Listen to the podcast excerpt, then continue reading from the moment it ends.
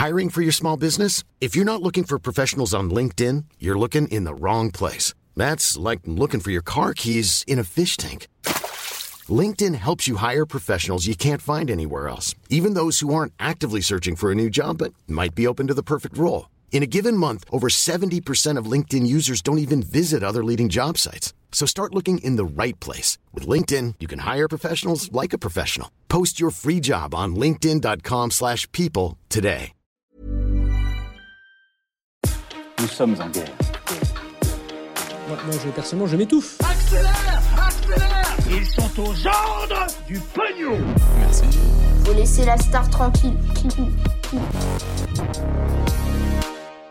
La nouvelle mise à jour d'Instagram qui se transforme en quelque sorte en TikTok et qui fait euh, débat, un plan climat voté au Parlement européen et l'offensive des lobbies de l'industrie pour euh, l'empêcher d'être voté, une zone en Ukraine menacée par une épidémie ou encore la Nouvelle-Zélande qui taxe les rots de vaches et de moutons. Oui oui, ce programme n'a aucun sens mais vous allez voir, c'est très chargé. Salut c'est Hugo, j'espère que vous allez bien et comme chaque jour, on est parti ensemble pour une nouvelle plongée dans l'actualité en une dizaine de minutes. On commence donc avec le sujet majeur, le Parlement européen a voté ce mercredi ce que l'on appelle le paquet climat, mais de grands groupes industriels sont accusés d'avoir fait bloquer certaines mesures essentielles pour lutter contre le changement climatique. On va voir donc concrètement ce qu'il en est. Alors on parle de paquet climat, qu'est-ce que ça veut dire? En gros, euh, c'est un texte qui a été euh, voté et qui est censé permettre à l'Union européenne de réduire ses émissions de gaz à effet de serre pour lutter donc hein, contre le changement euh, climatique. Jusqu'ici tout va bien. Au total, ce paquet contre 14 mesures, mais seulement 8 ont été euh, soumises au vote du Parlement euh, européen ce mercredi. Les autres seront donc euh, soumises au Parlement plus tard. Alors forcément, je ne vais pas tout vous détailler aujourd'hui, mais la principale qui a été votée, on en parlait depuis pas mal de temps, c'est donc l'interdiction de la vente de voitures neuves équipées de moteurs thermiques, donc des moteurs diesel, essence ou hybrides, et ce dès 2035 au sein de l'Union européenne. Ça donc c'est un changement important et c'est donc une mesure qui a été acté, ce sera appliqué à partir de 2035. Mais en revanche, il y a une autre mesure phare de ce paquet sur le climat, c'est la réforme du marché carbone européen qui, elle, a été rejetée. Alors, le marché carbone européen, qu'est-ce que c'est? C'est un peu complexe à expliquer, mais je vais vous dire vraiment dans les grandes lignes. En fait, en 2005, l'Union européenne avait mis en place un système d'échange de quotas d'émissions de CO2 pour euh, encourager les industries à rejeter moins de gaz à effet de serre. Et en gros, pour faire très simple, plus les entreprises polluent, eh bien plus elles payent. Le truc, c'est que euh, dans ce marché euh, carbone européen, aujourd'hui, il y a des exceptions, il y a des dérogations qui ont été euh, accordées à certaines industries, notamment la sidérurgie, la cimenterie et les engrais, qui sont donc des industries qui sont très polluantes. Ces exceptions, donc, qui ont été faites pour ces industries, c'est ce que l'on appelle des permis à polluer gratuits. Et ça avait été mis en place avec l'objectif affiché de protéger et d'encourager les entreprises européennes contre la concurrence internationale en leur soumettant donc euh, moins de taxes. Alors l'idée avec ce nouveau texte donc euh, présenté cette semaine au Parlement européen, c'est donc de mettre fin à ces permis euh, gratuits pour ces industries polluantes et donc supprimer ces permis gratuits progressivement dès 2026 pour qu'ils disparaissent complètement en 2030. Et en gros, eh bien, ça avait pour objectif d'inciter les grosses industries à investir davantage encore dans la transition écologique. Ça, c'est donc le plan de base avec ce paquet climat euh, dont on parle ici. C'était l'une des mesures euh, envisagées. Euh, voter donc ce nouveau texte pour supprimer ces permis gratuits. Sauf que, eh bien, tout ne s'est pas passé comme prévu et d'après le site d'investigation Mediapart qui s'est procuré plusieurs documents, eh bien, les lobbies industriels ont fait pression en quelque sorte sur les eurodéputés pour faire capoter tout simplement ce vote. Le principal argument de ces industries, c'était de dire qu'en gros, aujourd'hui, ils fournissent des emplois directs à environ 2,6 millions de personnes en Europe et que l'adoption d'un texte comme celui-ci pourrait entraîner, selon eux, je cite, des coûts disproportionnés, des fermetures d'usines et des licenciements. Bref, résultat, des eurodéputés, que ce soit du Parti populaire européen, donc euh, la droite pro-européenne, mais aussi de Renew, donc euh, les centristes et les libéraux, euh, un groupe dont font partie notamment eh bien, les députés proches d'Emmanuel Macron, ont voté donc pour la suppression des droits à polluer gratuits en 2034 et non pas en 2030, comme c'était donc prévu initialement. Et du coup, face à ce changement de texte, eh bien, les parlementaires socialistes et écologistes notamment ont voté contre l'ensemble du texte qu'ils ont jugé euh, pas assez euh, ambitieux. Alors la conséquence, c'est que euh, cette mesure donc sur le marché carbone est pour l'instant remise à plus tard. on verra donc dans les prochains jours ce qui est fait là-dessus. Mais si vous voulez plus d'informations, comme d'habitude, vous le savez, je vous mets des petits liens directement en description. Alors on continue avec un autre sujet qui n'a absolument rien à voir. On va parler de la nouvelle mise à jour d'Instagram qui fait fortement débat et qui chamboule pas mal le réseau social. Alors en l'occurrence, ça ne concerne pas tout le monde pour l'instant, mais en gros, début mai, Instagram a commencé à déployer une toute nouvelle mise à jour de son application à certains utilisateurs. Une mise à jour assez importante hein, qui modifie grandement la manière de naviguer donc dans le fil d'actualité.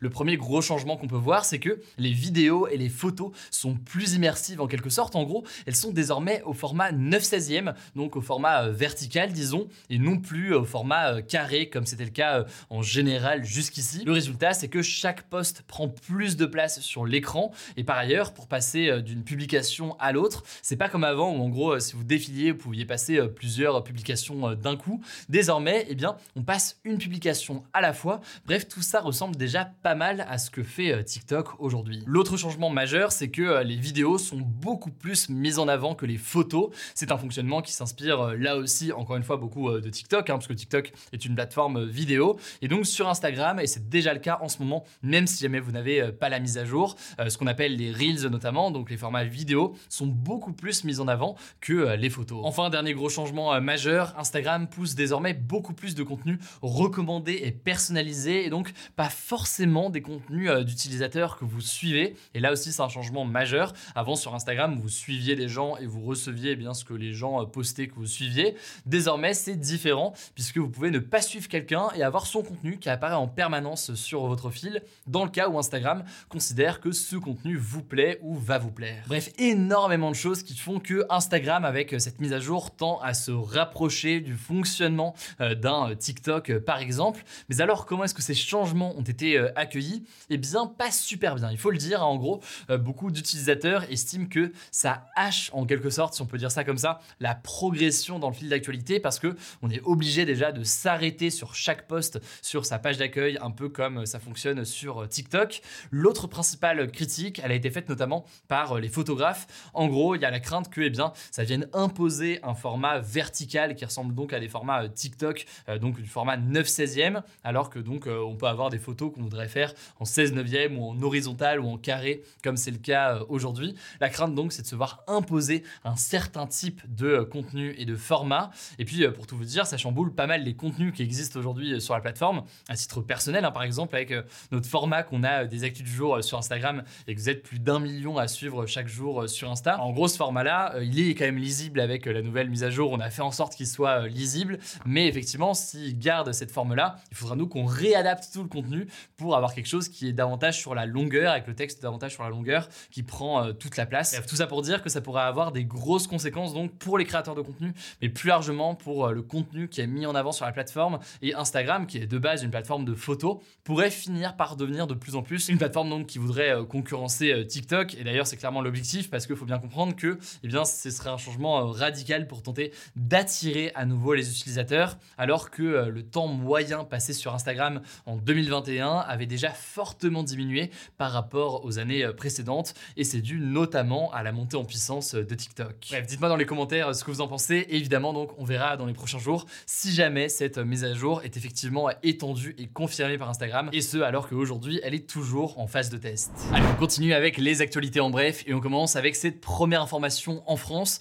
Le gouvernement a annoncé des premières mesures pour tenter de faire face à la crise dans les urgences donc euh, des hôpitaux publics. Alors euh, concrètement, ces mesures c'est quoi? Eh bien, le gouvernement a annoncé que les heures supplémentaires seront désormais payées le double, et au-delà de ça, eh bien, les infirmiers qui ont fini leurs études mais qui n'ont pas encore reçu euh, leur diplôme vont pouvoir exercer donc et ce avant même d'avoir reçu euh, officiellement euh, leur diplôme, ce qui n'était pas le cas donc jusqu'à présent et ce qui va leur permettre hein, tout simplement de pouvoir travailler plus vite. En plus de ça, et eh bien les soignants qui sont retraités mais qui souhaitent revenir vont pouvoir revenir travailler pour cumuler à la fois et eh bien leur retraite et en plus et eh bien une rémunération forcément liée à leur travail.